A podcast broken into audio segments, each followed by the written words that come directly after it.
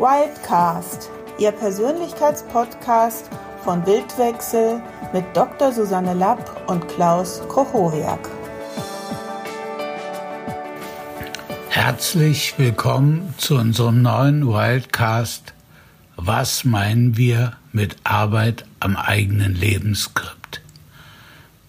Zur Einstimmung in diesem Podcast empfehle ich, dass du dir nochmals den Wildcast Transaktionsanalyse und NLP anhörst. Um zu verstehen, was wir unter Arbeit am eigenen Lebensskript verstehen, ist es sinnvoll, sich nochmals klar zu machen, was eigentlich ein Lebensskript ist. Es ist das Drehbuch unseres Lebens, das wir schon als, als Kind auf die als Antwort auf die Frage, was kann einer bzw. eine wie ich vom Leben erwarten, äh, entworfen haben. Byrne hat eine wunderbare Formulierung gefunden. Er schreibt in seinem Buch, was sagen Sie, nachdem Sie guten Tag gesagt haben, auf Seite 121, die Tragödie bzw. Komödie des menschlichen Lebens besteht darin, dass das Leben bereits von einem kleinen Kind im Vorschulalter geplant wird. Einem Wesen, das nur eine sehr begrenzte Kenntnis von der großen Welt draußen hat und dessen Herz überwiegend mit Dingen angefüllt ist, die es von seinen Eltern erfahren hat. Dieses Kind kann Fakten nicht von Selbsttäuschung unterscheiden und sogar die alltäglichsten Ereignisse erscheinen in seiner Sicht verzerrt. Soweit Byrne. Der Umfang, in dem Menschen durch ihre Vergangenheit und insbesondere durch ihre Familie geprägt sind, bestimmt den allgemeinen Rahmen, in dem sie so etwas wie einen Selbstentwurf wagen und für möglich halten. Im NLP ist dieses Framework unter den Gesichtspunkten Trauma und limitierende Glaubenssätze thematisiert worden. Dabei ist aber gerade das, was in der Transaktionsanalyse unter Skript verstanden wird, noch nicht in den Fokus der Betrachtung gerückt. Unter Skript verstehen wir, wie oben ausgeführt, einen vorbewussten Lebensplan, mit dessen Hilfe Menschen längere Zeiträume, aber auch ihr ganzes Leben strukturieren einschließlich ihres Todes. Skripts beruhen meist auf kindlichen Illusionen. Dieser Lebensplan ist etwas viel umfassenderes als ein Glaubenssatz oder auch ein Glaubenssatzmolekül, obwohl es im Rahmen der Skriptanalyse ein Äquivalent für eine bestimmte Art von Glaubenssätzen gibt die sogenannten Skriptsätze, wie zum Beispiel sei wie dein berühmter Vorfahr, trinke wie ein Mann, verdiene wenig Geld, genau wie dein Vater. Eine der schwierigsten Erkenntnisse für ein Kind besteht in der Einsicht, dass es nicht gewollt war, dass es vielleicht sogar abgetrieben werden sollte oder dass die Eltern auf eine Abtreibung verzichtet haben, dass sie dadurch in eine günstigere Steuerklasse gekommen sind oder ähnliches. Kinder mit dieser Erfahrung haben Glaubenssätze, die sich um ihr Daseins, um ihre Daseins- bzw. Existenzberechtigung drehen. Sie glauben, dass sie keine Existenzberechtigung haben. Da sie nun aber schon mal da sind, müssen sie sich nachträglich eine solche besorgen, durch Wohlverhalten, Leistung, Sonnenschein für die Familie spielen und so weiter. Manchmal verschärft sich die Situation noch dadurch, dass die Mutter ihrem Kind erzählt, dass sie seit der Geburt ständig krank war oder Krampfadern bekommen hat und so weiter. Sollte die Mutter aber tatsächlich im Kindbett gestorben sein, so ist dies für das Kind und die ganze Familie eine Katastrophe, die niemand ohne größeren Schaden überstehen kann. Worauf neben Byrne in jüngster Zeit auch wieder Bert Hellinger hingewiesen hat. Das Kind bildet relativ früh Überzeugungen über sich und die anderen. Byrne findet dafür ein einfaches und berühmte, berühmt gewordenes Klassifikationsschema, die sogenannte OK-Matrix. Ich bin okay, ich bin nicht okay. Du bist okay, du bist nicht okay. Sie sind okay, sie sind nicht okay.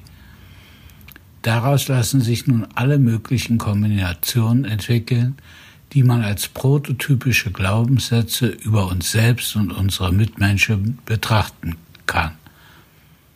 Glaubt zum Beispiel jemand, ich bin nicht okay, du bist nicht okay und sie sind auch nicht okay, dann ist etwas anderes als Selbstmord aus Sinnlosigkeit kaum vorstellbar. Wenn aber jemand glaubt, ich bin nicht okay, aber alle anderen sind okay, dann ist ein Selbstmordprogramm aus Melancholie wahrscheinlich. Auf der Grundlage seiner frühen Erfahrung gewinnt das Kind seine Überzeugung, trifft seine Entscheidung und identifiziert sich mit einer Figur aus der Geschichte, die als, aus den Geschichten, die er als Kind hört. Wo immer er die Geschichte zum ersten Mal gehört hat, er erkennt sofort, das bin ich. Diese Geschichte wird dann zu seinem Skript und er wird den Rest seines Lebens damit verbringen, sie Wirklichkeit werden zu lassen. Wir können Skripts in drei große Klassen teilen. Erstens Gewinnerskript, zweitens Nicht-Gewinnerskript, drittens Verliererskript. Diese drei Typen charakterisieren die Grundtendenz, nach der das Leben gelebt wird, der Gewinner hat in etwa folgendes Motto. Ich habe zwar einen Fehler gemacht, aber das soll nicht wieder vorkommen. Oder jetzt weiß ich, wie man so etwas am besten anfängt. Der Verlierer verhält sich nach dem Schema, wenn ich nur, ich hätte X tun sollen und ja aber. Ein Gewinner weiß, was er zu tun hat, wenn er einmal verliert, aber er spricht nicht darüber. Ein Verlierer weiß nicht, was er tun soll, wenn er verliert, und er spricht darüber, was er tun wird, wenn er einmal gewinnt. Die Nichtgewinner verfehlen ebenso wie die Verlierer ihr Ziel, allerdings nur knapp.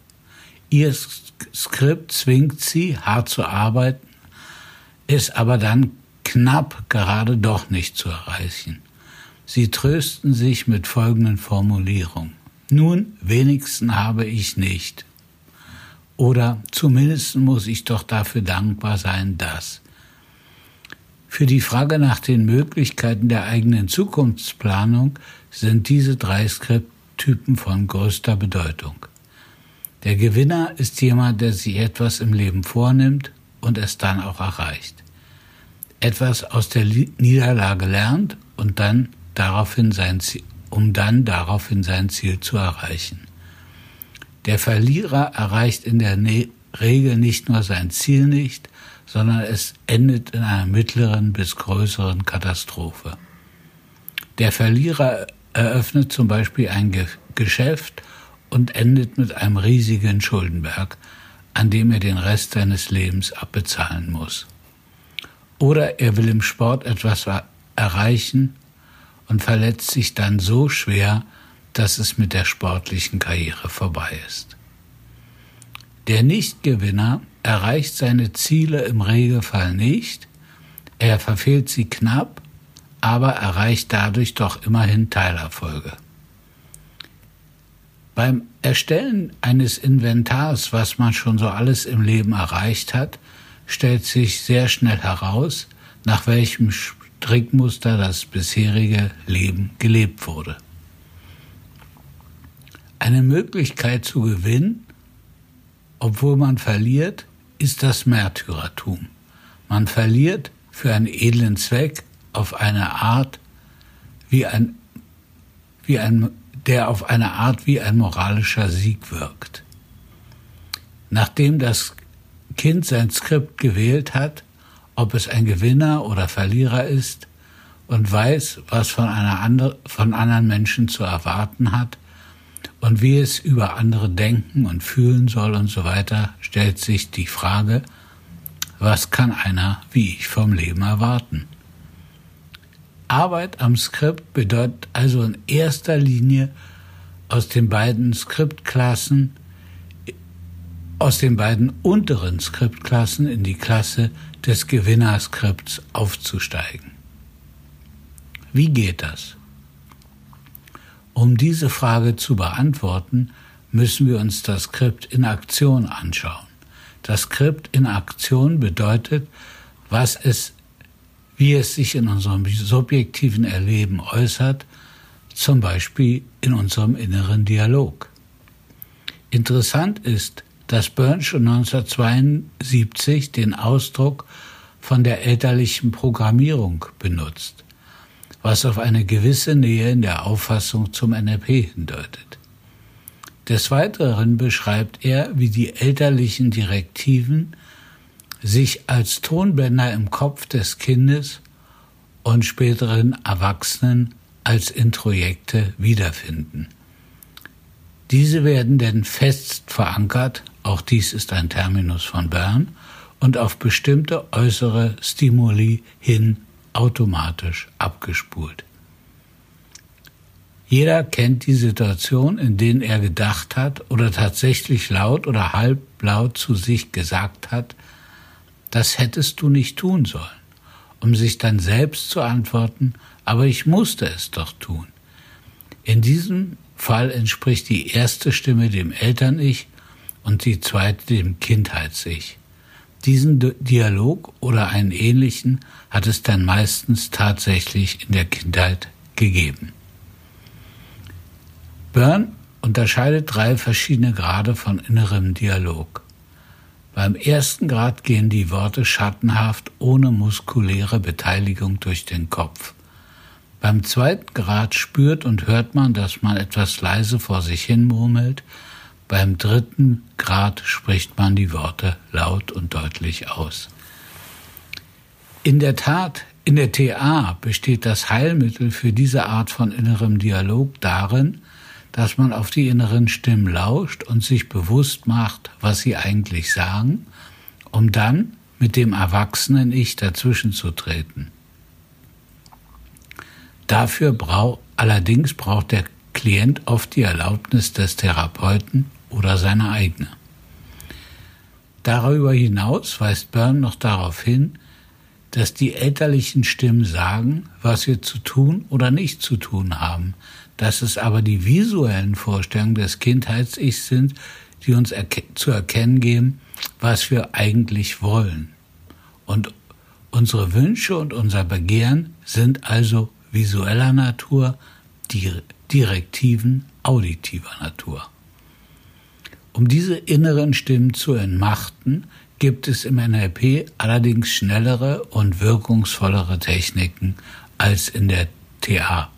So zum Beispiel den Compulsion Blowout oder die Technik Aligning Perceptual Positions, bei der man die Stimme des Eltern-Ich zum eigenen Kehlkopf bringt und das Personalpronomen du durch ich ersetzt.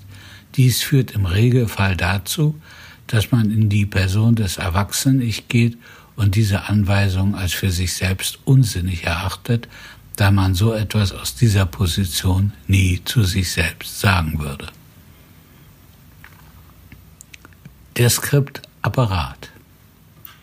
Die elterlichen Direktiven lassen sich zum sogenannten Skriptapparat zusammenfassen, welcher dann, wenn er innerlich erst übernommen ist, als ein Set von Glaubenssätzen erscheint.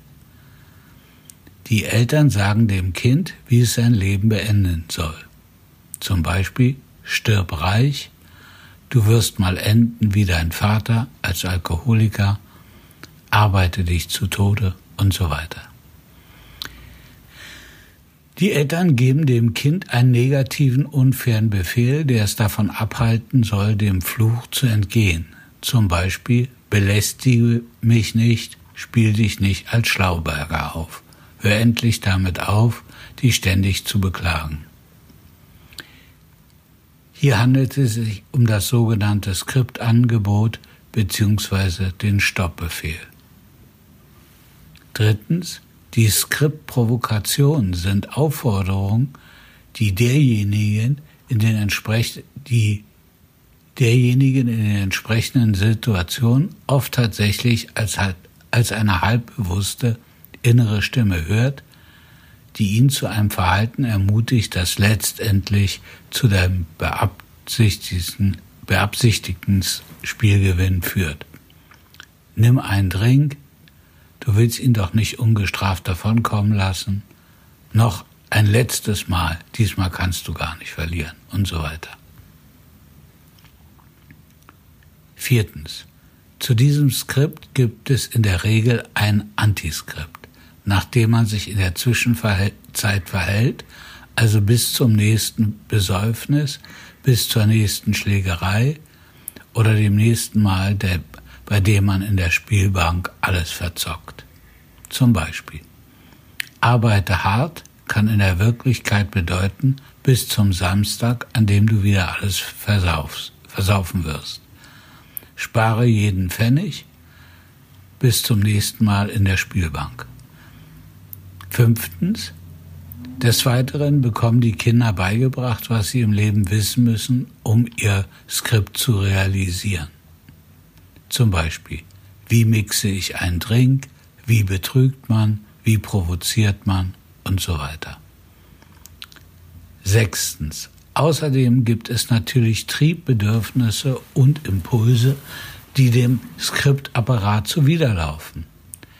Die sind aber, da sie oft aus Trotz entstehen, in negativer Weise an das Skript gebunden. Statt arbeite hart, hau alles auf den Kopf. Diese inneren Dämonen sind so gesehen als skriptgerechte Impulse zu beurteilen. Für unsere Überlegungen zum Thema Selbstentwurf und Lebensplanung ist an dieser Stelle wichtig, dass wir den Klienten fragen, welchen Entschluss er hinsichtlich der Gestaltung seines Lebens gefasst hat, als er noch sehr klein war, beziehungsweise, beziehungsweise welches Lebensende er für sich geplant hat. Diese Fragen sind oft gar nicht so leicht zu beantworten, da diese Entscheidungen in einem vorbe vorbewussten Bereich angesiedelt sind und schon oft vergessen wurden. Es verlangt also vom Therapeuten ein gewisses Geschick, den Klienten in einen Zustand zu bringen, in dem er wieder Zugang zu diesen frühen Entscheidungen finden kann. Dabei ist daran zu denken, dass diese Entscheidungen zu einer Zeit gefällt wurden, da das Kind noch in einem magischen, märchenhaften Weltbild lebte und dementsprechend geht es bei diesen Entscheidungen um die großen Themen, die uns auch aus Märchen bekannt sind. Liebe, Hass, Dankbarkeit und Rache. So hat sich zum Beispiel die Arbeit mit einer Klienten lange Zeit als wenig erfolgreich dargestellt, bis ihr bewusst wurde, dass sie als kleines Mädchen die Entscheidung getroffen hat, ich werde meine Eltern nie verraten. Sie betrachtete die von ihr selbst in der Therapie angestrebten Veränderungen unbewusst als ein Verrat an ihrer Familie. Erst als diese Entscheidung zurückgenommen wurde, konnte die Arbeit dauerhafte Veränderungen hervorbringen. Erlaubnis. Bei den Skript muss man sich als Coach immer wieder klar machen, dass Kinder alles, was sie tun, für jemanden tun. Sie können sich für die Eltern, Vater und oder Mutter anstrengen, sie können sich selbst verblöden und so tun, als ob sie un unintelligent wären, bis zu dem Punkt, dass sie dies selbst glauben. Sie können hässlich oder schön, gesund oder krank für ihre Eltern werden. Dass man das, was man tut, für jemanden tut und von jemandem lernt, darin besteht die eigentliche Bedeutung des Skriptapparats. Daraus ergibt sich für den Coach die überragende Bedeutung, die das Erlaubnisgeben für das Kind-Ich des Klienten spielt. Dieses braucht die Erlaubnis, anders sein zu dürfen. Es braucht die Erlaubnis, den eigenen Bedürfnissen trauen und nachgeben zu dürfen. Dies bedeutet, dass die Arbeit am eigenen Lebensentwurf nur in dem Maße möglich ist, wie unser Kind-Ich die Erlaubnis dazu hat. Daraus folgt, dass es wenig Zweck hat zu glauben, man könnte gegen die kind, tiefe kindliche Liebe zu den Eltern sich sein eigenes Leben ertrotzen. Mit den kindlichen Illusionen gibt es aber auch keinen Weg zum Ergreifen des eigenen Lebens. Die Formel könnte also heißen, mit der kindlichen, Illusion, mit der kindlichen Liebe gegen die kindlichen Illusionen zum erwachsenen Selbstentwurf. Dabei hat es sich als nützlich erwiesen, dass dieser kindliche Teil mit dem Format einen Teil erwachsen werden lassen, aus seiner Erlebnisblase befreit wird. Bevor man dieses Format anwendet, ist es oft hilfreich, den Klienten auch in Position 2 mit den Eltern zu führen, um, erweit um ein erweitertes Verständnis ihrer Motivlage zu erreichen. Dabei werden oft auch die Verstrickungen der Eltern mit ihrer Herkunftsfamilie deutlich. Dieses Wissen macht es dem Kind-Ich nochmal leichter, aus dem Skript auszusteigen. Weitere hilfreiche Techniken, um das Skript nachhaltig zu verändern, sind der Reimprint und die Familienaufstellung. Illusion. Die drei zentralen kindlichen Illusionen hat Freud folgendermaßen formuliert. Ich bin unsterblich, ich bin allmächtig, ich bin unwiderstehlich. Die erste Illusion, ich bin unsterblich, findet man sehr häufig bis in das 40. Lebensjahr noch recht ausgeprägt. Das heißt, die Person weiß zwar, dass sie wie alle anderen Menschen sterblich ist, aber sie erlebt und handelt so, als ob ihr unendlich viel Lebenszeit zur Verfügung stehen würde. Wenn man diese Haltung unter dem Gesichtspunkt der Heideggerschen Daseinsanalyse betrachtet, in der das Sein zum Tode als das zentrale Existen Existenzial des menschlichen Lebens betrachtet wird, dann ist es vielleicht nicht zu viel gesagt, wenn man behauptet, dass so etwas wie Selbstentwurf überhaupt erst möglich ist in der vollen Präsenz des Wissens und Erlebens der eigenen Endlichkeit. Und alle Vorstellungen über ein Leben nach dem Tod sollten unter diesem Gesichtspunkt auch danach befragt werden, inwieweit sie für den Einzelnen eine Rationalisierung dieses kindlichen Wunsches nach Unsterblichkeit darstellen. Das heißt, sie haben die Funktion, den Ernst des Todes illusionär zu verharmlosen. Dabei sei nicht behauptet, dass die Reinkarnationslehre ausschließlich etwas kindlich Illusionäres sei. Aber sie bietet dafür natürlich geradezu, aber sie bietet sich dafür natürlich geradezu an. Die zweite Illusion, ich bin allmächtig, scheint mir in verschiedenen Spielarten des Positive Thinking eine wichtige Rolle zu spielen. Hier besteht die Illusion doch gerade darin, dass ich alles im Leben erreichen kann, wenn ich es mir nur auf die richtige Art visualisiere. Wenn dies nicht Ausdruck einer kindlichen Omnipotenzfantasie ist, dann weiß ich nicht, was man unter Omnipotenzfantasie verstehen soll. Aber auch Formulierungen, if you can dream it, you can do it, wie sie im NLP üblich sind, sind Ausdruck dieser Illusion. Die dritte Illusion, ich bin unwiderstehlich, hat ihren Ursprung in der Erfahrung des Kleinkindes, dass seine Mutter ihm mehr oder weniger jeden Wunsch erfüllt hat. Je länger diese Erfahrung anhält, desto eher wird auch der Erwachsene glauben, dass er mit Hilfe seines Charmes durch Klagen oder ähnliches alles bekommen kann, was er will. Neben diesen Illusionen gibt es natürlich in der Kindheit noch viele andere. So kann es zum Beispiel sein, dass jemand ganz klar ist, dass die Kinder nicht vom Klapperstorch kommen. Aber trotzdem glaubt er nicht, dass seine Eltern so etwas machen würden bzw. gemacht haben. Oder man glaubt als Kind, dass man verhindern kann, dass der Vater stirbt, dadurch, dass man selbst krank wird. Diese Dynamik hat Bert Hellinger in seiner Arbeit deutlich betont. Lieber ich als du.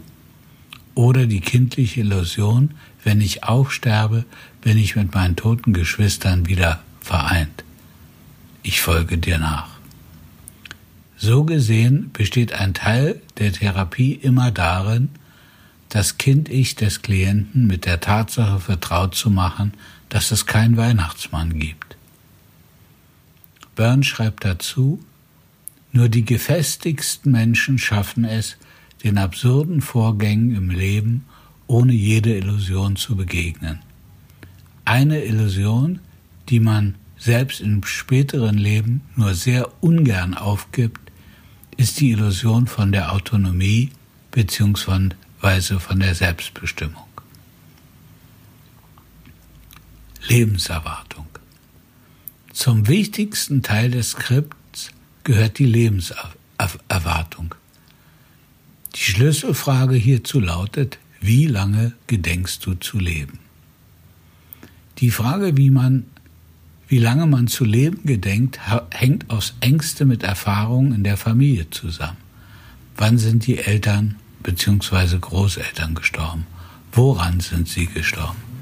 Gibt es ein verstecktes Selbstmordprogramm im Sinne von ich folge dir nach oder lieber ich als du?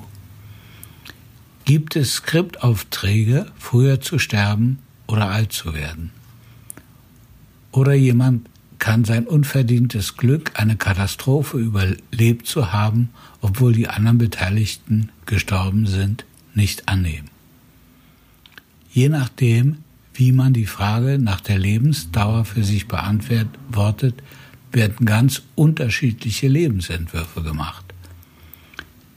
Dies spiegelt sich unter anderem in der Form und Länge der Zeitlinie wider. In diesem Zusammenhang ist die Timeline-Arbeit des NLPs ein sehr hilfreiches Mittel, den eigenen Zeithorizont bei Bedarf zu erweitern. Auch bei den Vorstellungen über den Zeitpunkt des eigenen Todes geht es, sofern für den eigenen Tod ein früher Zeitpunkt aus dem Skript hervorgeht, um die Erlaubnis, länger zu leben. Hellinger organisiert dieses Erlaubniserhalten meist so, dass er die, die Klienten auffordert, im Angesicht des Verstorbenen, entweder in einer Familienaufstellung oder in der Fantasie des Klienten, zu sagen, ich folge dir nach. Oder ich traue mich nicht länger zu leben als du und so weiter. Die Reaktion des Verstorbenen ist dann für, die, für den Klienten sehr überraschend, wenn dieser sagt, dass er dies gar nicht will und dass der Klient sein Leben voll und ganz zu Ende leben soll. Dabei ist darauf zu achten, dass bei Hellinger die Liebe des Kindes als Triebfeder für diese Nachfolge angenommen wird und Ihm geht es darum, die kindlichen Illusionen bezüglich der Nachfolge dadurch aufzulösen, dass der andere zum echten Gegenüber wird. Hingegen sieht Byrne es eher als die Aufgabe des Coaches an, dem Klienten die Erlaubnis zu erteilen, länger zu leben, als sein bisheriges Skript dies vorsieht. Nachdem die Frage nach der Lebensdauer beantwortet ist, stellt man die nächsten Fragen. Wer wird an deinem Sterbebett stehen? Was werden deine letzten Worte sein? Was werden die anderen sagen? Sehr häufig ist die Antwort auf die erste Frage, die sich darauf bezieht, wie der Betreffende sich zum Skript, sich zu den Skriptaufträgen der Eltern verhalten wird, zum Beispiel, Ich habe es ihnen gezeigt, dass ich immer das getan habe, was sie von mir erwartet haben. Oder ich habe es ihnen gezeigt, dass ich nicht machen muss, was sie von mir wollen. Ich habe bewiesen, dass ich doch etwas wert bin. Letzteres bei einem Menschen, der dachte, dass er keine Existenzberechtigung hat, weil er abgetrieben werden sollte und dessen Lösung darin bestand, ein nützliches Mitglied der Menschheit zu werden. Oft gibt es auch in Paarbeziehungen komplementäre Skripts, die regeln, wer als erster stirbt. Im Zusammenhang mit dem Lebensende hat Byrne einen wichtigen Zugangshinweis für Todesskripts gefunden, den sogenannten Galgenhumor. Jemand spricht über seine tödliche Krankheit, einen Unfall mit beinahe Todesfolge und so weiter, mit einem Lächeln auf dem Gesicht oder mit einem Scherz auf den Lippen. Dies soll zum Ausdruck bringen, also Mutter, ich folge jetzt deinen Anweisungen, ich hoffe, du bist jetzt glücklich oder jetzt komme ich endlich zu dir. Für den Coach gibt es in solchen, geht es in solchen Situationen daraus, darum herauszufinden, wie der Klient innerlich, wen der Klient innerlich unbewusst anlächelt um diese Interaktion dann bewusst zu machen, um sie zu entmachten. Die nächste Frage, die wir dem Klienten stellen, lautet, welche Inschrift wird auf deinem Grabstein stehen?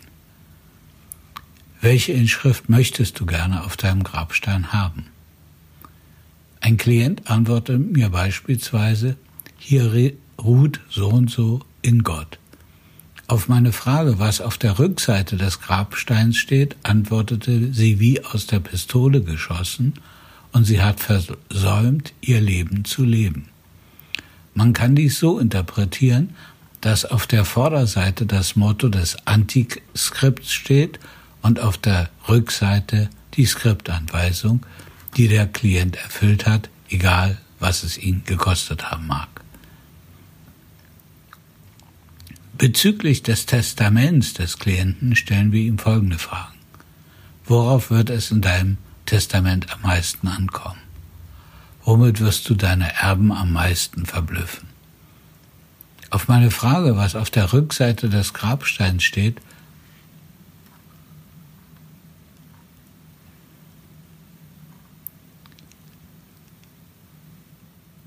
wie immer ein Skript im Einzelnen aussieht, es strukturiert auf alle Fälle die Lebenszeit und so kann man dieses, diese Skriptzeit in verschiedene Klassen unterteilen. Erstens das Nie-Skript.